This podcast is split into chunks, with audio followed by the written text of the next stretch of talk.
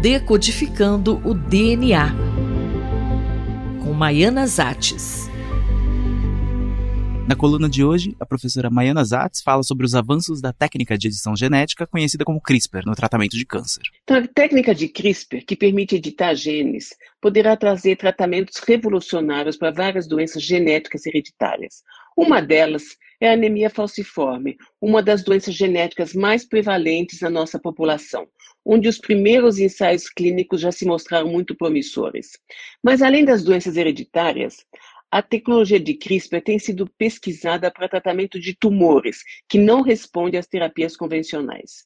E uma pesquisa nesse sentido foi publicada recentemente na revista Nature por uma equipe da Universidade da Califórnia em Los Angeles, mostrando que um novo caminho já começou.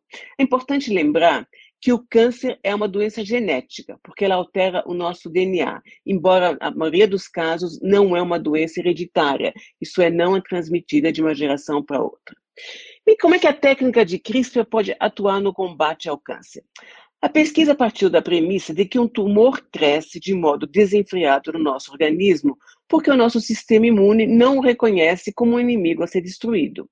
Então, a estratégia é alterar as células do nosso sistema imune para que elas reconheçam o tumor como um alvo a ser destruído.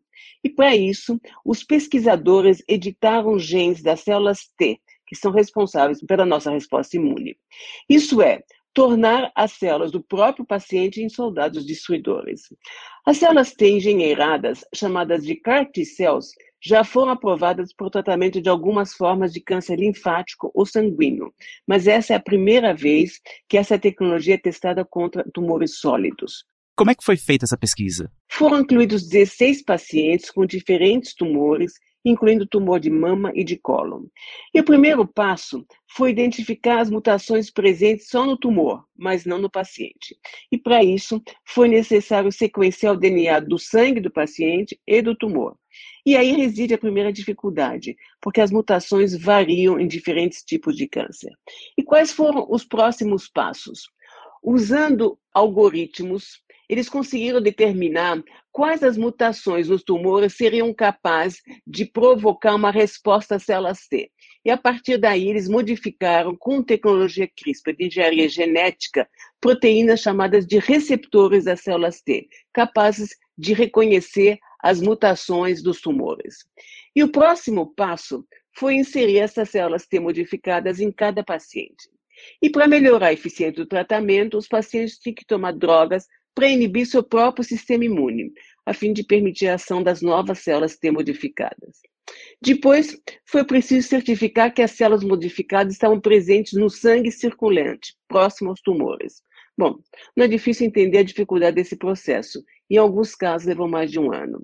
Quais foram os resultados? Uma das preocupações eram possíveis efeitos colaterais, já que essa foi a primeira vez que as células foram injetadas diretamente nos pacientes, o que chamamos de in vivo. E por isso, os pesquisadores injetaram quantias relativamente pequenas das células T editadas. Isso porque nas tecnologias com CAR T-cells já aprovadas para o câncer sanguíneo do sistema linfóide, o procedimento aprovado era ex vivo, isso é, as células são retiradas da medula, modificadas e reintroduzidas no corpo.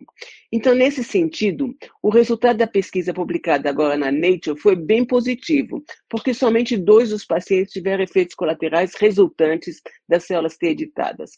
Por outro lado, um mês após o tratamento, observou-se que apenas em cinco pacientes não houve progressão dos tumores.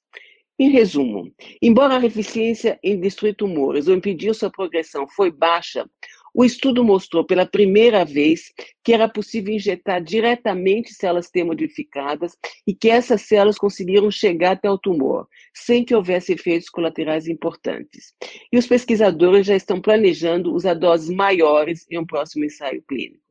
Com a técnica de CRISPR, abriu-se um novo caminho que pode ser muito promissor no combate a tumores sólidos. A professora Maiana Zatz conversou com a Fabiana Maris. A coluna de hoje foi apresentada por mim, Denis Pacheco, para a Rádio USP. Decodificando o DNA com Maiana Zates.